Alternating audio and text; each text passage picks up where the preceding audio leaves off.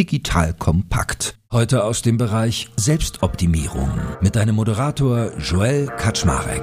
Los geht's.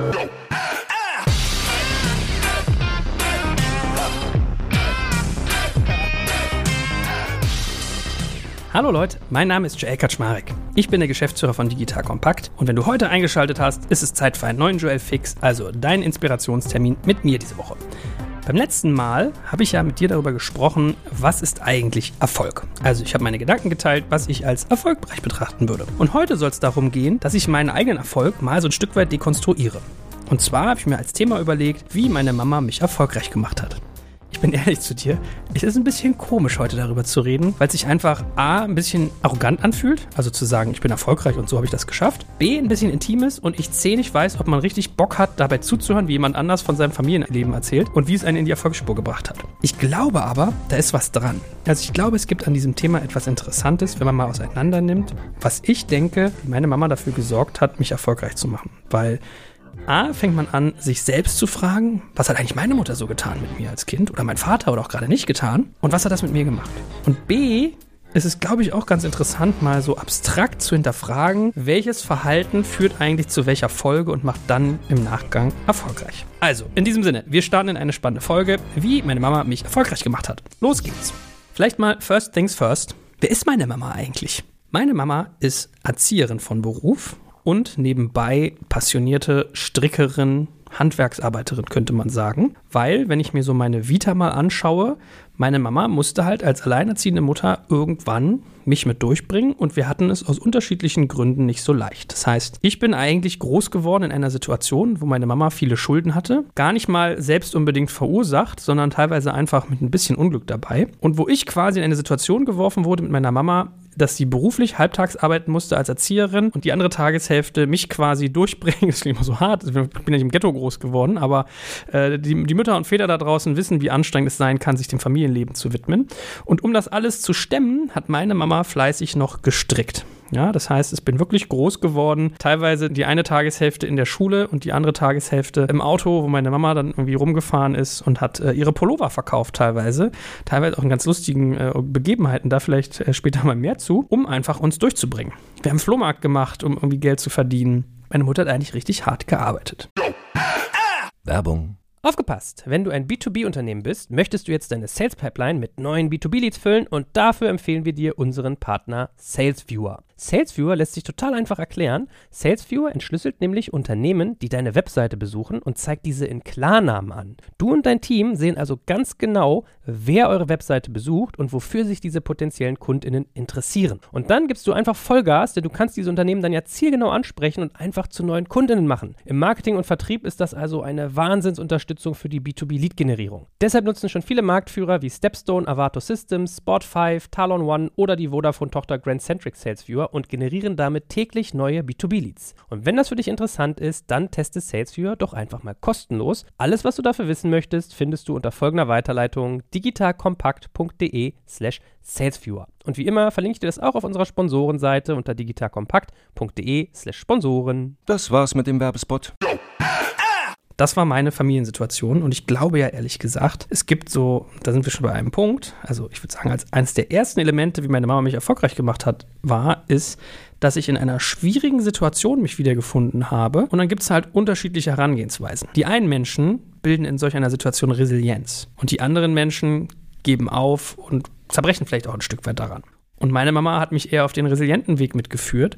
Das heißt, ich denke immer darüber nach, wie es mit meinen Kindern ist, wenn ich denen irgendwie eine Lebenssituation gebe, die sehr positiv ist, dass ich mich manchmal frage, lernen sie dann eigentlich zu kämpfen? Weil der Faktor ist, wenn Menschen in ihrem Leben nie kämpfen mussten, werden sie, glaube ich, ein Stück weit auch die Gerätsche machen, wenn es dann irgendwann mal so weit ist. Also, wenn die Jugend schon mal schwierig ist, ist, glaube ich, der Weg zum Erfolg ganz anders gepolt, weil man so eine gewisse Resilienz entwickelt oder auch entwickeln muss, als wenn man das nie hat. Also ich weiß gar nicht, ob die idyllische Kindheit immer das Beste ist, wenn man nach Erfolg strebt. Oder ob nicht vielmehr die Unwägbarkeit, die es zu überwinden gilt, manchmal viel attraktiver ist, in dem Sinne, dass man dadurch Resilienz bildet, die dann einen erfolgreicher macht. Also keiner will ein schweres Leben haben, keine Frage.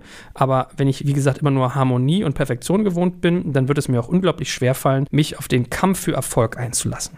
Und dann, wenn wir mal jetzt eintauchen, sukzessive, was halt wirklich aktiv, weil das ist ja eigentlich eine Situation, die sich eingestellt hat, für die meine Mutter jetzt nicht viel konnte, aber die von den Umständen her natürlich etwas getan hat. Wenn wir da jetzt mal reingehen und überlegen, was hat meine Mutter proaktiv, also aktiv getan eigentlich, dann würde ich als ersten Faktor mal nennen, mich oft zu loben. Ja, das sagt man ja oft, dass man Kinder oft loben soll, um das Selbstwertgefühl zu fördern und sie auch ein Stück weit mutiger zu machen. Bei mir hat das, glaube ich, sehr gut geholfen, weil es ist echt ein beruhigendes Gefühl, wenn du auch weißt, da ist jemand, der dich liebt, egal was du tust, der auch, wenn du richtig was Kacke gemacht hast, noch was Positives daran findet und dich eigentlich immer fördert und lobt. Ich werde dir versuchen, immer auch Kehrseiten dessen aufzuzeigen, weil nicht alles, was einer erfolgreich macht, ist ja in jeder Hinsicht gut. Und beim Thema Loben ist es natürlich so, da muss man ein Stück weit auch aufpassen, dass man Lob nicht immer als eine Währung begreift, von der man sich abhängig macht. Das heißt, wenn dich dann mal jemand nicht lobt, auf der Arbeit zum Beispiel, du vielleicht gleich ins Schlingern gerätst und dann getrieben bist, dieses Lob für dich wieder einzufordern oder zu erhalten. Das heißt, per se glaube ich, dass es extrem wichtig ist, Kinder gerade, wenn sie groß werden, zu loben oder auch Menschen generell. Ich glaube, es ist nicht mal auf Kinder nur beschränkt, zu loben, um das Selbstwertgefühl aufzubauen und zu stützen. Aber wie immer im Leben ist also eine Frage der Dosis. Ne? Die Dosis macht das Gift. Zweiter Punkt, meine Mutter war ein Kandidat, es klingt eigentlich ein bisschen ganz lustig. Wenn wir immer von Geburtstagen früher nach Hause gefahren sind, mag meine Mutter immer total gerne oder mochte immer gerne so dieses, ja, das Auseinandernehmen, das alles nochmal durchzusprechen, was da alles passiert ist.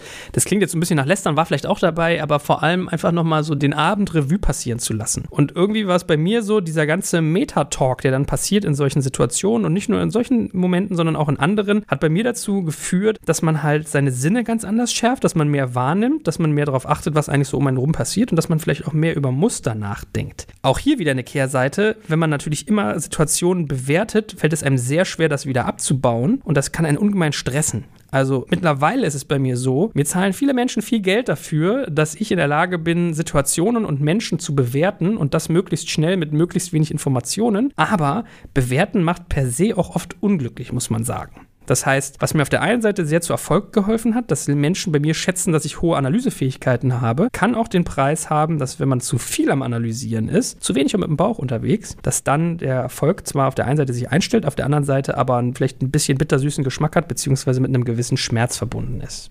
Ein anderer großer Faktor, der meine Mama, den sie mir mitgebracht hat, war natürlich der Faktor Design dadurch, dass sie immer äh, gestrickt hat und das getan hat, um uns einfach über Wasser zu halten, habe ich einfach regelmäßig unterschiedliche Dinge von Kreativität, Geschmack, Farbe, Form mit auf den Weg gegeben bekommen. Und wir alle wissen, wenn wir an Firmen wie Apple denken, wie wichtig eigentlich der Faktor Design ist, wie wichtig Kreativität ist. Wenn man quasi mit der Muttermilch so ein Stück weit eingeimpft bekommt oder eingeflößt bekommt, was genau für Farben mit welchen anderen gut funktionieren, was schick aussieht, was nicht, warum, das macht schon was mit einem. Also es ist ein relativ faszinierendes faszinierendes Momentum, wenn man dann Menschen anguckt, sieht Farbkombinationen, sieht Elemente und gewinnt dadurch eine Vorstellung von Design, von Anmut, von Schönheit oder Nichtschönheit. Klar, ist immer subjektiv, aber es gibt ja auch trotzdem so gewisse Gesetze des Designs. Und wenn man das dann weiter treibt, dadurch, dass meine Mama halt immer fleißig diese Sachen verkauft hat, habe ich von ihr einerseits verhandeln und andererseits verkaufen live miterlebt. Und ihr kennt das alle, man kann eigentlich nur erfolgreich sein, wenn man sich selbst gut verkauft. Also das tollste Produkt,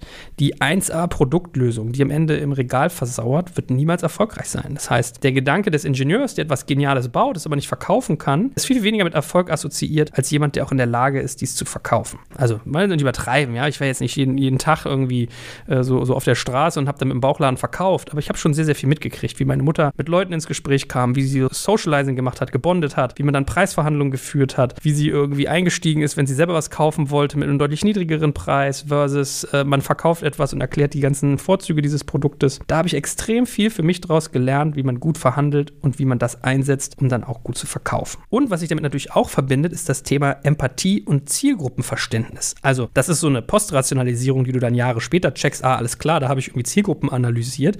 Aber was du ja da tust, ist ja wirklich, du guckst dir den Gegenüber an, versuchst den zu lesen, versuchst zu verstehen, was ist sein Bedürfnis und das zu befriedigen und dann mit einem Preisschild zu versehen. Das klingt jetzt so kalt kapitalistisch, empathisch, aber unter dem Strich geht es ja wirklich darum, wenn du verkaufen willst, bin ich der Meinung, muss man immer empathisch sein. Und meine Mutter war so ein Kandidat dafür, während andere Strickstände irgendwie über den ganzen Tag verteilt mit Glück einen Pullover oder eine Hose verkauft haben, hat sie den ganzen Leuten irgendwie ganze Outfits verkauft, weil sie einfach gut verstanden hat, wie die Leute tickten und was sie wirklich brauchten. Und das Lustige ist ja auch, dass sie mit mir dann aber auch immer in Diskussion gegangen ist über alle Dinge, auch wie sie Dinge anders machen würde. Ja, also verkaufen ist da ein Element, aber überhaupt so im Leben bei meiner Mutter stand alles immer zur Disposition. Das heißt, alles wurde hinterfragt, über alles wurde diskutiert diskutiert und auch reingeredet.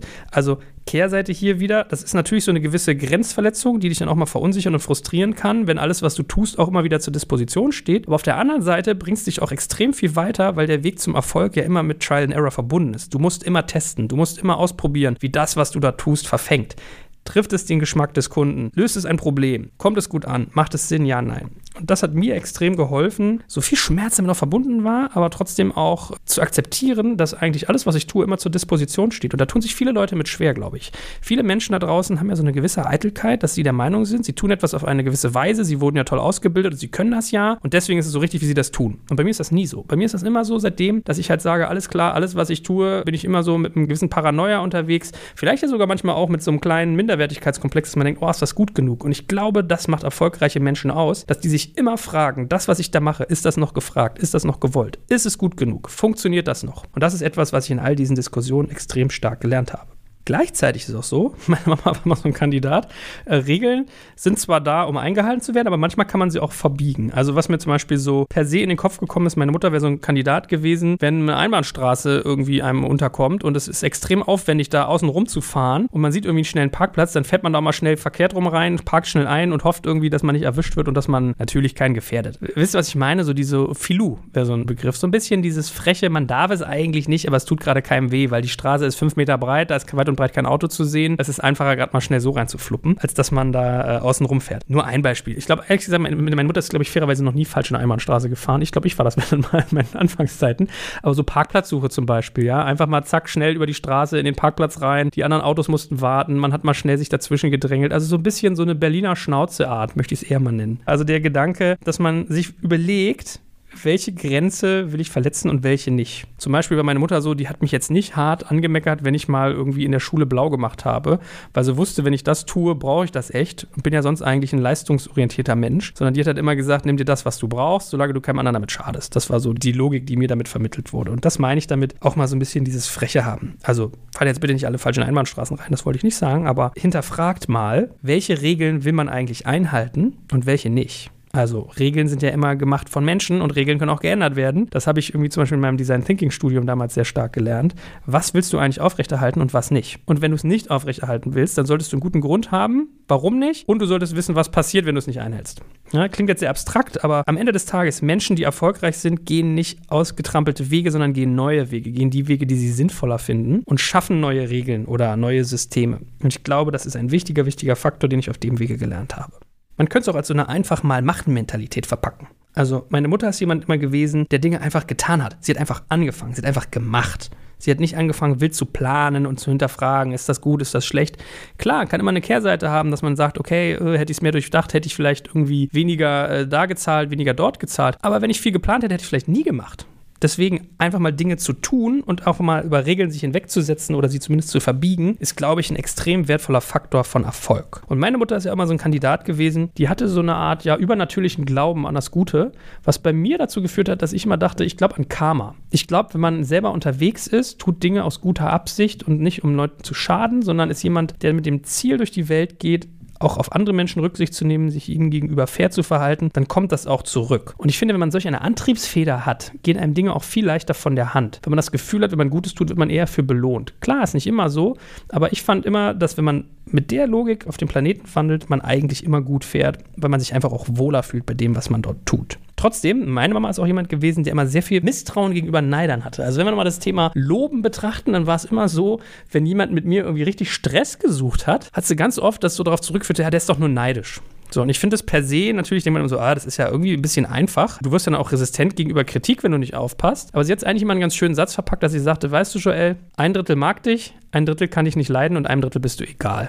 So, und vielleicht passt der Typ gerade in ein anderes Drittel, weil du irgendwas getriggert hast. Und überraschend oft hatte sie damit recht, dass jemand irgendwie nur neidisch war oder einem Sachen missgönnt hat oder aus irgendeinem Grund eine andere Philosophie verfolgt hat und deswegen in einem der anderen Drittel unterwegs war. Und solange man nicht, wie gesagt, nicht resistent wird gegenüber Kritik, sondern wirklich einfach auch versucht, äh, mit offenen Augen durch die Welt zu gehen, ist das, glaube ich, eine relativ wertvolle Eigenschaft zu sagen, alles klar, nicht jede Kritik muss ich mir annehmen. Ich hinterfrage alles und ich habe eine einfach mal machen Mentalität, aber nicht alles, was mir an Kritik zugetragen wird, muss ich auch zu mir durchkommen lassen. Und weißt du, unterm Strich war bei mir immer eine Sache gegeben, dass man natürlich aber auch trotzdem hart arbeiten muss. Also all die Dinge, die wir hier erzählen, was ist erfolgreich, okay, ich lobe oft, ich mache irgendwie Metatalk, analysiere Sachen, ich bin kreativ, pipapo, alles schön und gut, aber am Ende des Tages ist es ja trotzdem so, man muss am Ende auch performen. Und mal ganz ehrlich, eine Frau, die einen Halbtagsjob hatte, allein ein Kind großgezogen hat, parallel noch für das Überleben und den Schuldenabbau gestrickt hat, sich durch Privatinsolvenzen gekämpft hat, sieben Jahre lang, all das weggestrampelt hat. Also ich glaube, ein besseres Vorbild in Sachen Arbeitsmoral kannst du da eigentlich kaum haben. Ja,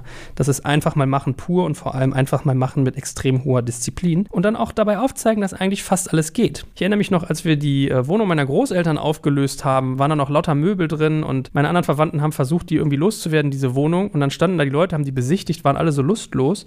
Da tat sich gar nichts, bis meine Mutter nach vorne gegangen ist und hat angefangen, die ganze Wohnung noch zu verkaufen, die Sachen, die da drin stand, wo man sonst, wenn man nicht gut verkauft hätte, noch was hätte für zahlen müssen, dass die Leute das entsorgen. Da hat sie im Gegenteil noch Geld für gekriegt, dass die Leute das Zeugs weiter übernehmen durften. Das heißt, meine Mutter ist für mich wirklich ein Paradebeispiel aufzuzeigen, dass Sachen auch wirklich funktionieren, wenn man es einfach mal versucht. Fast alles geht, man muss es nur wollen. Einfach mal machen Mentalität, Arbeitsmoral an den Tag legen, optimistisch sein, sich hinterfragen und trotzdem aber auch klar sein, dass man nicht jede Kritik annehmen muss. Das war so für mich das Rezept meiner Mutter, wie sie mich erfolgreich gemacht hat. Und beim nächsten Mal werde ich mal darüber sprechen, wie mein Vater mich erfolgreich gemacht hat. Schon mal ein kleines Sneak Preview. Es war ein sehr anderes Vorgehen, was er gewählt hat. Aber gerade in Ergänzung fand ich das ein sehr, sehr spannendes. Und deswegen hoffe ich, du schaltest auch beim nächsten Mal ein und dir hat vielleicht was gebracht.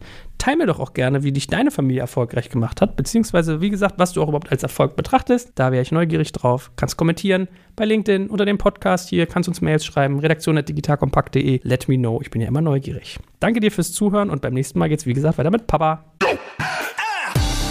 Danke fürs Zuhören beim Digital Kompakt Podcast. Du merkst, hier ziehst du massig Wissen für dich und dein Unternehmen heraus.